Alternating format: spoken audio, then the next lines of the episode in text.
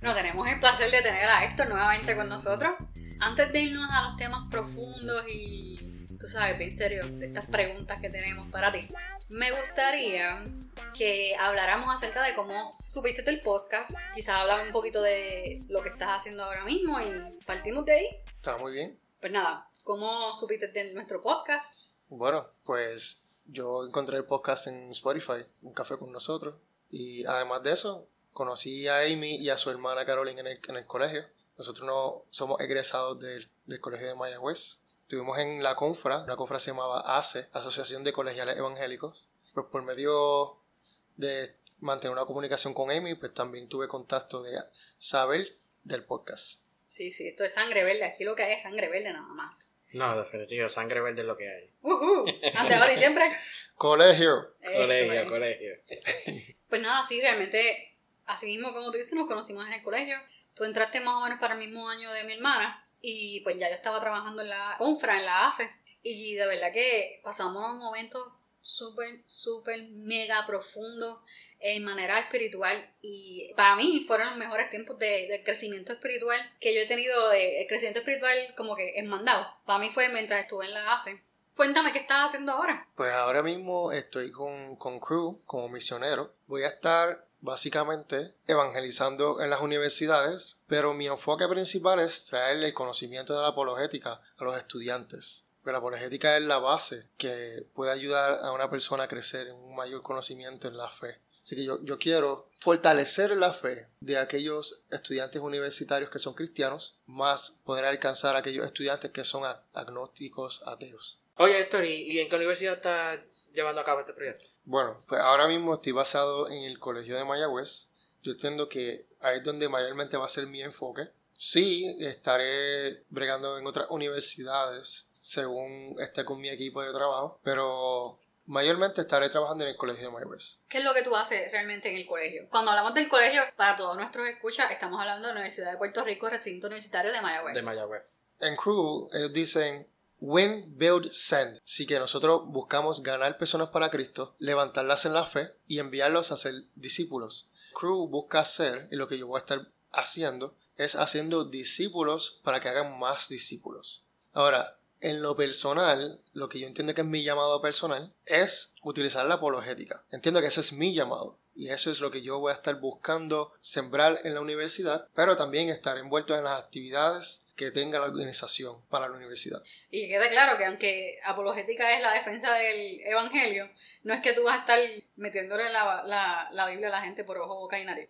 No, no, no, la, la intención no es atacar. De hecho, cuando yo he hablado con ateos en el campo universitario, yo siempre le- les he dicho, mi intención, mi trabajo no es buscar eh, convencerte. Mi intención es a que tú simplemente te abras a la idea de algo más allá. De que tal vez si tú no quieres abrir la puerta de tu casa, por lo menos tengas una ventana abierta donde tú puedas mirar hacia afuera y considerar las demás posibilidades. Entonces yo siembro de lo que Dios ha puesto en mí, en esa persona, y yo creo que eso va a cosechar fruto. Oye, Héctor, y de los muchos lugares, ¿por qué en el colegio? Bueno, eh, dos razones. Primero, en mi alma mater, en mi corazón tiene un lugar especial, pero obviamente si hay oportunidad en otras universidades, yo voy a buscar también dar mi grano de arena. Pero segundo, Crew en Puerto Rico en este momento está creciendo y no está en todas las universidades, en todos los campos universitarios. Mayormente están basados en la Universidad de Puerto Rico de Mayagüez. Yo pienso que es tremenda oportunidad, pero de Mayagüez, donde salen la mayoría de los profesionales de lo que nosotros hacemos de Haití, Sí. profesionales de ingeniería, y entonces pues sería bueno que, que se le diera la oportunidad a, esta a este tipo de profesional tener, tener ese contacto directo con Dios que nos hace falta mucho en las profesiones. Muchísimo. De hecho, hablando un poquito de eso, CRU fue fundado en el 1951 y la intención de ellos era evangelizar al mundo. Nosotros conocemos que las universidades llegan personas de todo el mundo. Ellos obedecieron al Señor, que la manera de ellos alcanzar al mundo era por medio del campus universitario. Y hace sentido porque Sí. la universidad es diversidad de pensamiento y ahí es donde yo, yo lo que estábamos hablando en el episodio anterior, ahí, ahí donde yo creo que se debe aprovechar de esa diversidad de pensamiento e incluir a el, el cristianismo, incluir la figura de Jesucristo y, y qué bueno que hay gente como tú que está haciendo esto en las universidades. Y nuevamente, gracias, mano, de verdad. Si no, gracias a ustedes también. Si usted quiere saber más sobre CRU, hay una página de internet de ellos que es crew.org y crew se escribe C-R-U y pues punto .org. Vamos a poner toda esta información, vamos a, hacer un profile tuyo, Héctor, en nuestra página para que la gente pueda ver tu trabajo, lo que tú has hecho y aparte de orar por ti y tenerte en nuestras oraciones, ¿cómo más te podemos ayudar? Al yo ser un misionero en crew, todo misionero busca levantar su propio fondo y busca tener un equipo de soporte misionero. Crew es una organización que es sin fines de lucro, por lo tanto no cuenta con el ingreso para mantener a todos sus misioneros. Crew me otorga a mí una página de donaciones en donde la persona que quiera ser parte de mi equipo, no solamente equipo en oración, pero si quiere ser parte de mi equipo financiero, pueden entrar a ese link y pueden donar. Cualquier donación sea pequeño o grande, para mí será de gran bendición. Y es importante recalcar aquí que tú estás completamente en el ministerio. O sea, eh, tú eres un profesional. Me gustaría que nos dijeras que estudiaste. Sí, yo, yo me gradué del Colegio de Mayagüez de Administración de Empresas, Gerencia de Recursos Humanos. Pero por ahora tú estás 100% en el ministerio. Sí. Eh, tú dejaste tu trabajo. Y, y, es bien importante que la gente sepa que, que esto, esta parte en particular que es un poquito touchy de estar preguntando de donaciones, etcétera, etcétera, es porque tu sueldo y con lo que tú vas a vivir es directamente lo que Cruz recibe para, para tu fondo, para la cajita tuya, ¿verdad? El, el puerquito de ese de, de echarle chavito. Sí, yo estuve, yo estuve trabajando en la industria, pero hace poco, cuando decidí eh, dedicarme a ser misionero, pues entonces dejé por completo mi trabajo, porque yo creo en un Dios que provee y aún aun cuando me daba un poquito de nervios la parte económica, pues yo sabía que con Dios yo iba a poder seguir en el camino. Y también yo creo, ¿verdad?, en, un pueblo que apoya la obra. Pero, pero ya saben, toda esta información la pueden encontrar en nuestra página de internet. Recuerden que es www.uncafeconnosotros.com.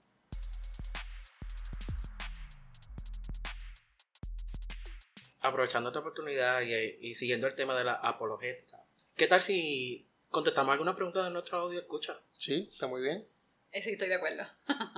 Aquí va la primera. Muchos textos en la Biblia dan la impresión de ser machistas y desvalorar a la mujer. ¿Es Dios machista? Mira, déjenme contestar esta también. Siento que aquí soy, soy, soy minoría hoy. Yo veo esto de esta manera. Como cristiano, nuestra, nuestra perspectiva, eh, lo dije bien, de Dios es completamente diferente a como el resto del mundo lo ve a Él. Lo que pasa es que muchas personas no creyentes, y cuando me refiero a no creyentes, a que no creen en Dios, tienden a tener una representación de Dios que no es la representación real de Él. Entonces, tienden a sacar fuera de contexto histórico y cultural muchos textos de la Biblia. Con esto, pues tienden a decir que pues, Dios es un Dios sexista, que es un Dios machista, misógeno. Hablan también del patriarcado, que eso también es una palabra que está común últimamente también. Pero para mí, la mayoría de estas personas que toman estos textos fuera de contexto es que no están yendo al contexto histórico al marco histórico detrás de la persona que escribió ese capítulo o ese versículo. Y otra de las cosas que pasan es que a veces la gente lee un texto y leyó el texto y con eso se quedó. Para tú entender la Biblia, tú tienes que leer a veces hasta los capítulos anteriores y capítulos que le siguen a ese texto que estás leyendo, para entonces entender un contexto, por qué se está hablando de lo que sea que se está hablando en ese momento. Una de las preguntas que surge de esto es, Dios es machista. Y casi siempre usan dos textos de la Biblia para eso. El primer texto que utilizan de la Biblia es, Dios creó a, la mujer como ayuda idónea del hombre. Y cuando se habla de ayuda en esa parte, se habla específicamente de la ayuda que se traduce del hebreo. La palabra es eser. E-Z-E-R. Entonces, esa palabra significa que te rodea, te socorre y te protege. Es el mismo verbo que se utiliza en Génesis 49:25 cuando dice, gracias al Dios de tu Padre que te ayuda, gracias al Todopoderoso que te bendice. También menciona en Éxodos 18:4, eh, el Dios de mi Padre me ayudó y me salvó de la espada del faraón. Ese es el mismo verbo, es ser, que se utiliza ahí. Ahora, cuando volvemos al Génesis original, al, al versículo original de que Eva es ayuda idónea, no estamos hablando de lo que yo digo un low-key servant, No, no es una sirviente, no es nada de eso. Es algo mucho más importante. Y habla sobre alguien que te trae ayuda cuando lo necesita y no está hablando de un género en particular. Por otro lado, quiero también hablar de muchos otros ejemplos que tenemos en el, en el Nuevo Testamento. Específicamente Jesús siendo, siendo él Dios y demostrando que las mujeres son iguales. Él decidió, por ejemplo, hablar con una mujer samaritana. Decidió curar a esta o sanar a esta mujer del flujo de sangre. Que sabemos que para ese tiempo eh, tenía este flujo de sangre que la hacía impura. Vemos también que él reconoce a María como una discípula de él. Y esto es algo que no se habla mucho, pero él la reconoce como discípula y la deja sentarse a sus pies. Jesús era un rabí. Quiere decir que si tú se sentabas a los pies de un rabí o de un maestro, tú eres reconocido como un discípulo, como un estudiante, como un seguidor. Y si él no tomara a la mujer equitativamente que el hombre, eso no se hubiese permitido. Y esos son ejemplos en los que podemos ver en la Biblia, entendiendo el marco histórico, cultural y el contexto de la traducción, que, pues mira, no, Dios no es machista.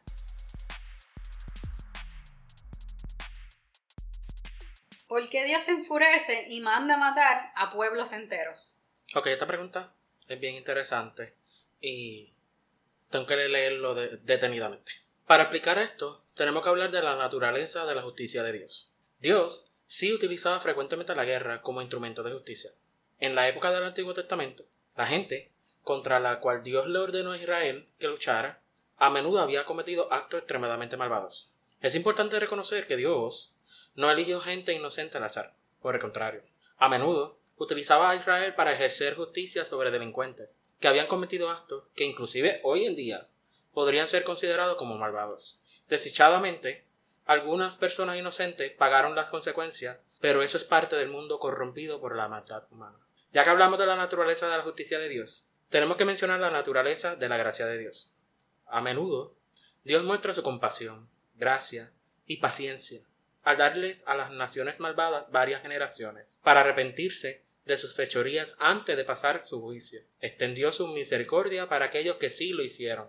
Por ejemplo, la ciudad de Nínive, en el libro de Jonás. La ley que Dios entregó a Moisés también instruyó a los israelitas a ofrecer paz antes de atacar una ciudad. Dios mismo en ocasiones se ve en conflicto cuando se enfrenta con la necesidad de ejercer justicia. Y esto lo vemos en Lamentaciones 3.32. 33. Aunque trae dolor, también muestra compasión debido a la grandeza de su amor inagotable, pues Él no se complace en herir a la gente o en causarle dolor. Sí, a mí me gusta algo de esto que dicen que Dios es toda justicia y toda misericordia. A mí me encanta porque Dios es un Dios de absolutos. Es todo o nada, ¿verdad?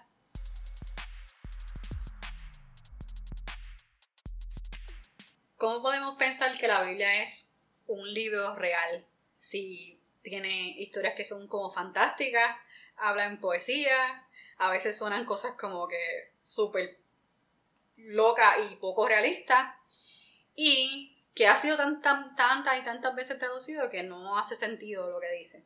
Bueno, la Biblia es un, un escrito que ha sido escrito por diversos autores a través de muchos años en diferencia. De hecho, algo que apoya la veracidad de la Biblia es que tiene un mismo sentir, aun habiendo muchísimos años de diferencia entre los diferentes autores. Se puede probar hechos escritos de la Biblia que han sido eventos que han sucedido. Eh, arqueológicamente se han encontrado lo que son los restos de los, de los egipcios y los carruajes. Está la historia de Moisés, cuando con el pueblo de Israel cruzó el mar. Hay evidencia sobre eso. Se encontró también evidencia de las murallas de Jericó. ¿Y cómo cayeron? Cayeron creando como una rampa que se hizo más fácil el pueblo de Israel poder entrar al pueblo de Jericó. Y de hecho se encontró que en la parte donde entraron los espías, esa parte no cayó. Eh, encontraron lo que son los, los jarros que para cada época lo hacían de manera diferente y los encontraron de esa época y encontraron evidencia de fuego que data para esa época más las ruinas. Entonces con todo eso pudieron conectar con el evento en la, en la palabra. También se encontró lo que es el sello del rey. Cada, sello, cada rey tenía un sello cada vez que hacía una, una carta o firmaba un documento del rey David. Hay evidencia sobre eso. además de eso, también hay evidencia sobre Jesús y su vida aquí en, en la tierra. De hecho, hay otra evidencia más, que es el diluvio. El diluvio fue algo que fue mundial y hay evidencia en todo el mundo de que hubo un diluvio y hay diferentes civilizaciones hablando de un diluvio. De hecho, el Grand Canyon en Estados Unidos tiene muchos fósiles que son acuáticos, que eso prueba de que hubo un diluvio, llegó hasta lo más alto, el agua, y eso habla de lo que sucedió.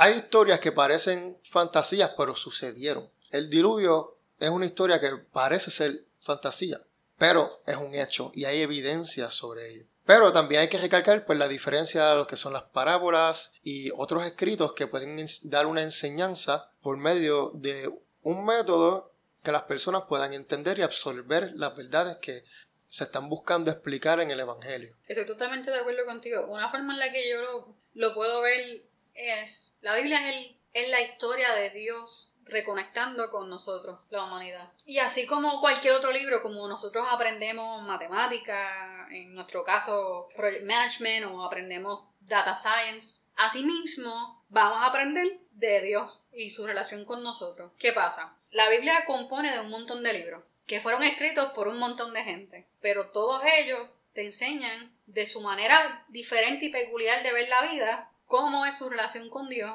y cómo Dios quiere establecer su relación again con nosotros. Sí, va a sonar algunas veces que va a ser muy poético, pues, porque el autor de ese libro era así, era yo, un romanticón, ponlo así. O va a haber unos casos que va a sonar bien sanguinario. La Biblia fue inspirada por Dios, pero quien la escribió fueron humanos y los humanos tienen emociones, los humanos tienen forma diferente de ver las cosas. Por ejemplo, Alvin fuera del micrófono habla un montón y aquí está calladito.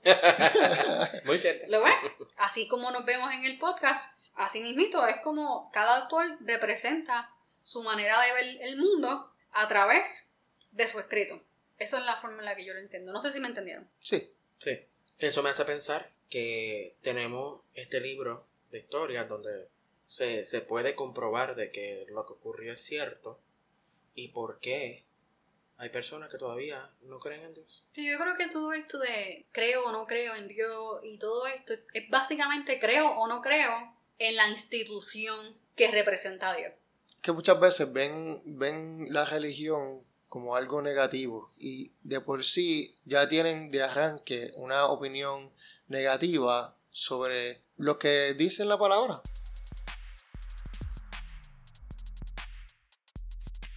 Aquí tenemos otra pregunta que muchos también se hacen, y es esta.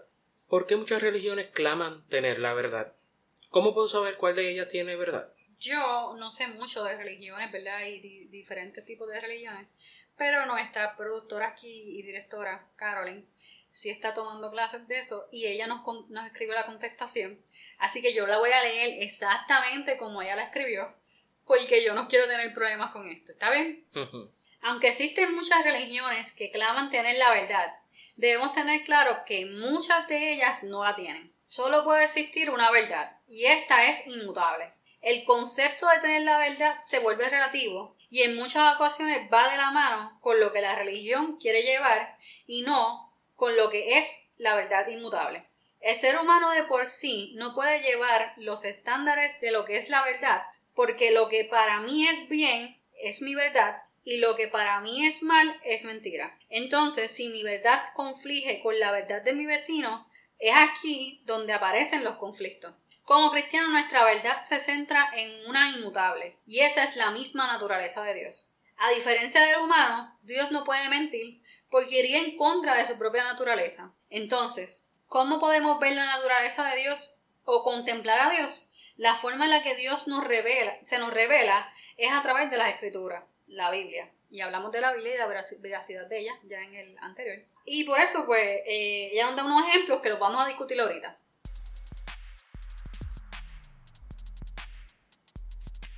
Oye, pero la pregunta no se acaba aquí, tengo una ñapita. Dígame, dígame. y la pregunta es esta. ¿Por qué le suceden cosas malas a las personas buenas? En fin, ¿por qué existe la maldad en el mundo? Sí, um, esta pregunta es una pregunta que realmente es bien común eh, y, tiene ¿verdad? una lógica detrás de ella. Eh, está bien hacerse esa pregunta. Yo mismo en una ocasión me, la hice también, um, porque uno no quiere ver las personas sufriendo. Um, pero eh, cuando entonces pude obtener una respuesta a esta pregunta, pues pude entonces comprender un poco más. Um, para esto hay que ir al principio, principio. Cuando nosotros fuimos creados, eh, pues Dios creó a Adán y a Eva, los creó perfectos. Luego sabemos que vino el pecado por medio de, de la caída. Y en ese instante entró lo que fue la maldad a nuestro corazón. Eh, el pecado nos corrompe. de hecho, la misma palabra dice que el pecado trae muerte. Antes del pecado nosotros no moríamos. Por medio del pecado fue que vino la muerte. Ahora, también, ¿verdad? Hay que eh, reconocer que hay una, fuente de, maldad exterior que es la del enemigo, el diablo. Señor nos reprenda. Por medio de nosotros habernos alejado de Dios, fue que entonces pudo haber cabida para la maldad. Dios es la fuente de bondad, Dios es la fuente de todo lo bueno. Así que la manera de nosotros poder contestar lo que es maldad o cómo entró la maldad al mundo es simplemente la acción del ser humano alejarse de la fuente de bondad, la fuente de bienestar, que es Cristo Jesús, que es Dios. Además de eso, cuando el Señor nos creó, nos creó con libre albedrío, privilegio de decidir qué acciones tomar. Eh, hay, hay, personas que ponen en duda lo que es el libre albedrío, pero cuando nosotros aseveramos una verdad, no estamos yendo por encima de lo que sería una contestación como si fuésemos una máquina, porque nosotros estamos aseverando una verdad, no estamos yendo a un nivel mayor de intelecto y de acción que si nosotros simplemente fuésemos controlados como máquinas. Nosotros tenemos el poder de elegir qué decir, cuándo decirlo, qué hacer y cuándo hacerlo. Al nosotros tener libre albedrío y al ser humano en esencia alejarse de lo que era bueno y dar cabida al pecado, pues los seres humanos en esencia no son buenos. Los seres humanos en esencia son malos.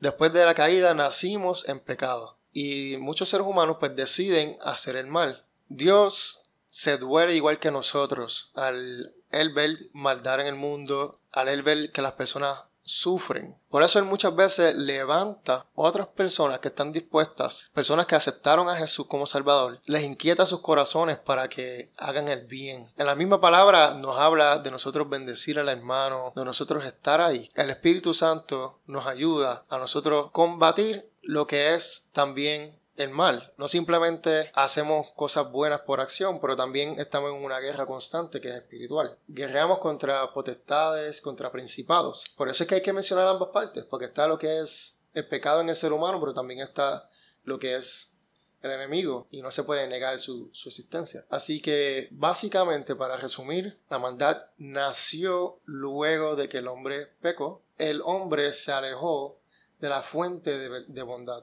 de la fuente de benevolencia. Y al nosotros tener libre albedrío, pues suceden las cosas que suceden. Yo lo veo de esta manera, un mundo sin maldad es imposible, ¿verdad? Porque, porque entonces no, no, no estaría los humanos en él. Porque a causa de nosotros es que llega la, la maldad al mundo, ¿no? Y lo vemos desde la creación.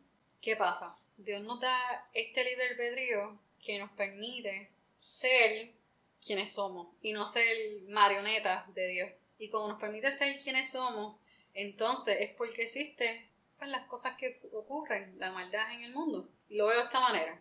Si Dios te da libre albedrío, tú tienes la selección o la oportunidad de escoger si hacer el bien o el mal.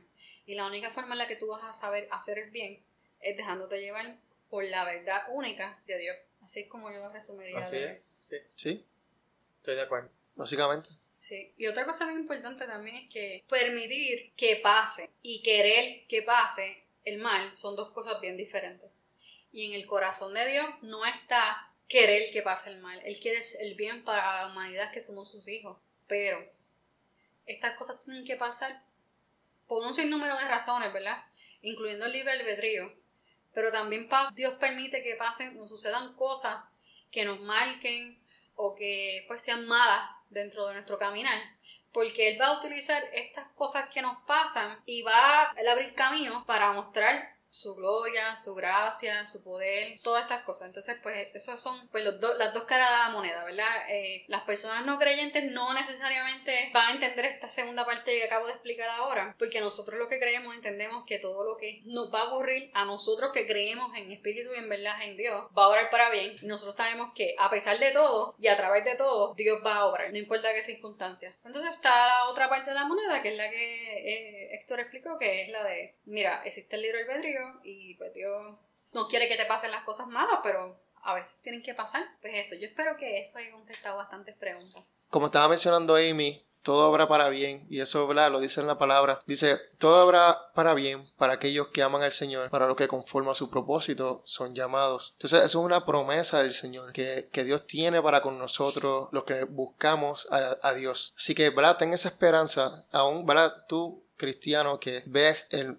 lo que sucede en el mundo. Muchas veces, ¿verdad? En tu propia vida has visto que han pasado situaciones. Yo, en lo personal, he pasado por muchas situaciones. Pero yo he visto que todo me ha obrado para bien. Porque Así Dios le ha placido y hoy puedo ser quien soy por esas experiencias que he tenido y puedo bendecir a aquel que necesita. Así que tú mismo, ¿verdad? Que, ves, esa maldad en el mundo y que reconoces ese libre albedrío, pues decide ayudar a esa persona, decide dar la mano, decide dar el bien, decide ser la diferencia y que haya entonces menos maldad en este mundo.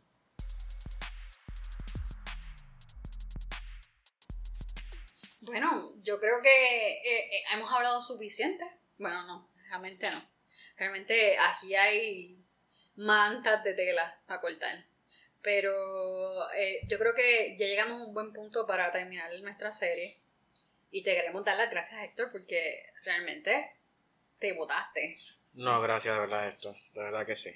Gracias a ustedes por la invitación.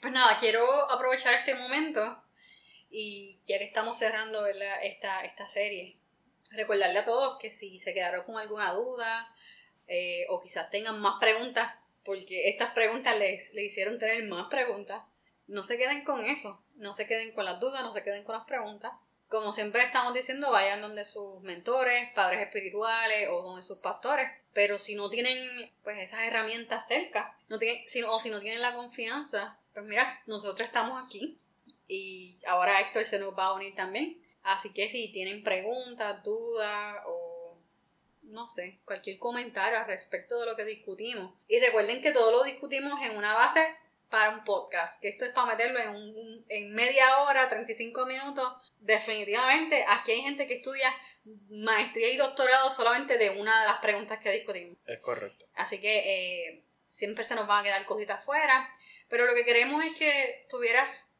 una base o, una contestación base a, tu, a tus preguntas más incómodas, quizás para hacerle en una iglesia, o quizás en las preguntas que tú tienes dentro, de tu corazón y que no te atreves a, verbalizarlas. Ahora, como decimos eso, decimos lo otro. Si tú eres cristiano y tú ves que pasa algo de estas cosas dentro de la iglesia y no se contestan de la manera correcta, ya tú sabes la base, busca más información y instruyete y ayuda a otras personas. Bueno, ya que estamos hablando de verdades y verdades absolutas y la verdad que es Dios, yo creo que la mejor forma de cerrar esta serie es discutiendo formas de identificar la verdad de Dios versus la verdad subjetiva. ¿Qué creen? Estupenda idea. Está muy bien. Pues vamos allá. Ok. El mundo te dice cuánto tienes, cuánto vales. Debes tener casa, carro, dinero, joyas, artículos de última tecnología, estar a la moda, viajar. Y Dios te dice, no acumulen ustedes tesoro en la tierra, donde la polilla y el óxido corroen, y donde los ladrones minan y hurtan. Por el contrario, acumulen tesoro en el cielo, donde ni la polilla ni el óxido corroen, y donde los ladrones no minan ni hurtan. Mateo 6, 19, 21. El mundo te dice, ama a quien te ama, acepta a quienes te aceptan, Da solo a aquellos de quienes recibes, perdona, pero no olvides. Y el Señor te dice, pero yo les digo, amen a sus enemigos, bendigan a los que los maldicen y hagan bien a los que los odian, y oren por quienes los persiguen. Mateo 5:44. El mundo te dice, si no tienes una posición o fama, no eres nadie. Tienes que ser reconocido por, por las personas. Tu vida debe ser pública y cuanto más seguidores tengas en Instagram, Twitter o Facebook, mejor. Dios te dice, después llegaron al pueblo de Carpenaum. Cuando ya estaban en la casa, Jesús les preguntó a sus seguidores, ¿de qué hablaban ustedes en el camino? Pero ellos se quedaron en silencio porque en el camino estaban discutiendo sobre quién era el más importante. Jesús se sentó y reunió a los doce y les dijo, si alguno quiere ser el número uno, entonces debe ocupar el último lugar y servir a todos. Marcos 9, 33 al 35.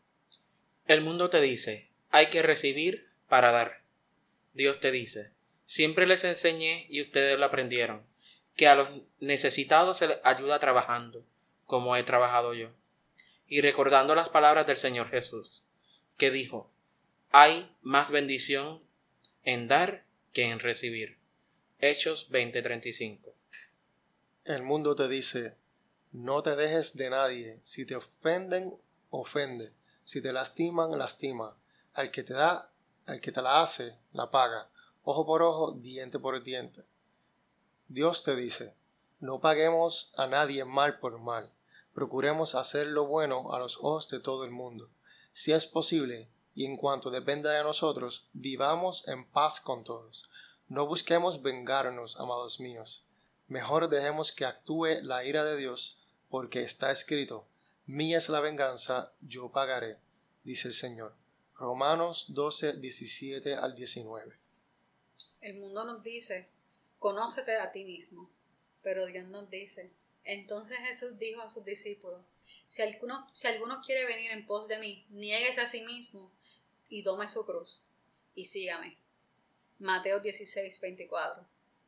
El mundo te dice, hazlo por ti mismo.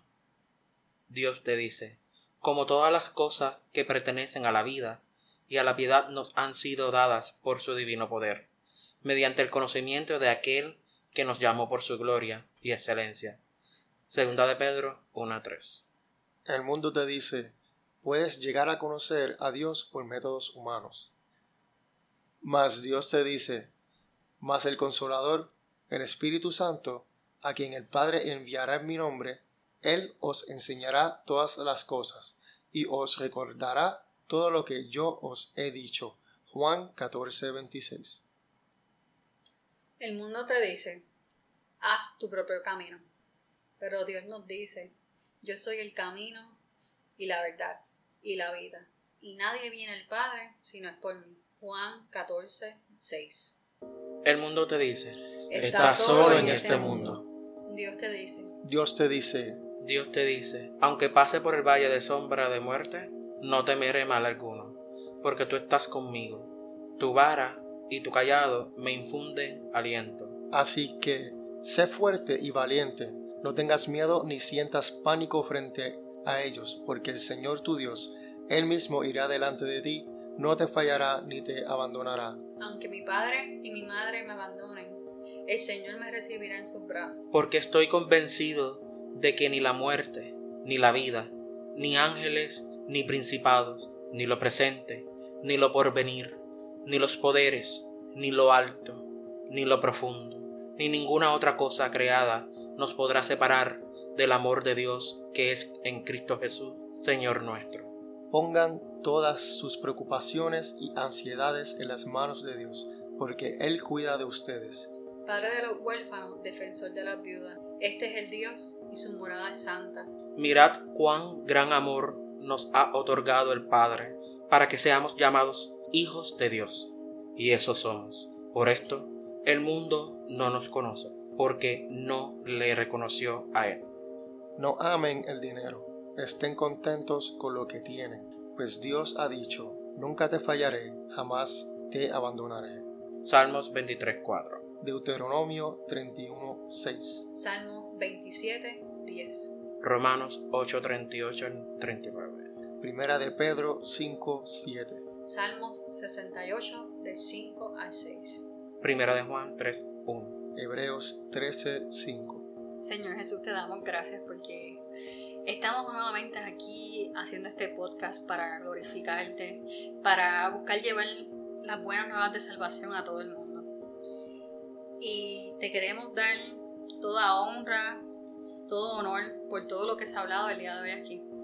Señor, yo te pido en especial, ahora mismo por estas personas que tienen estas preguntas, estas dudas, y yo te pido que seas tú y el Espíritu Santo redarguyéndolos por dentro y haciendo crear esta hambre de tener, de, de querer más, de saber más de ti.